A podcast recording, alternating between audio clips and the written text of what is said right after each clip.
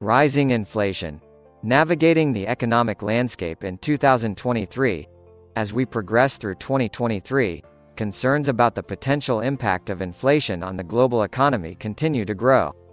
Rising prices for goods and services can affect businesses, individuals, and governments in a variety of ways, making it important to closely monitor inflation trends and understand the factors that are driving them.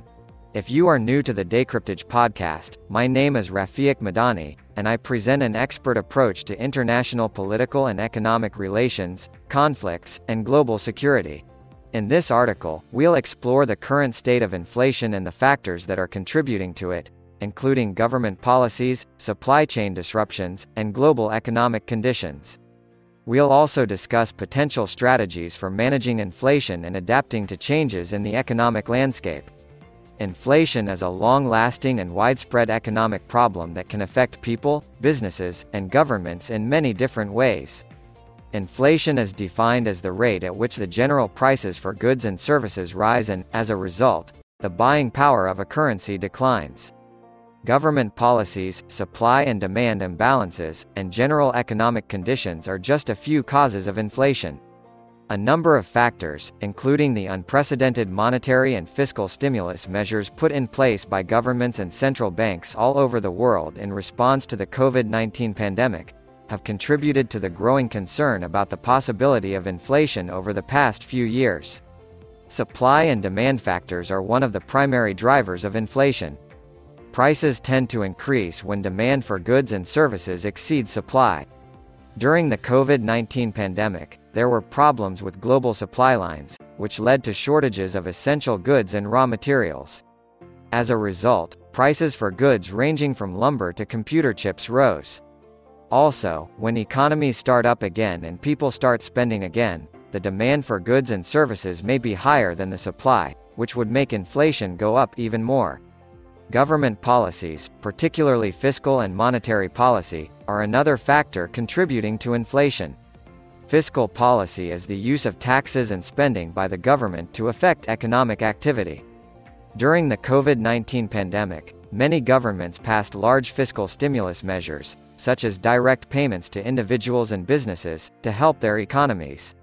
While these policies may have aided the economy in the short term, they may have contributed to inflation in the long run by increasing demand for products and services.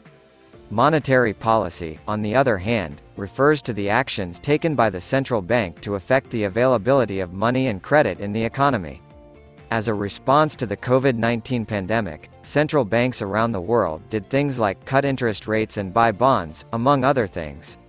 The goal of these policies was to give money to the financial markets and get the economy moving.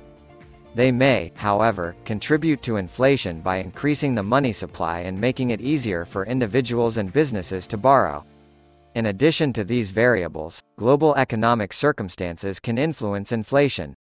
Rising energy and commodity prices, for example, can raise production costs and lead to higher prices for products and services.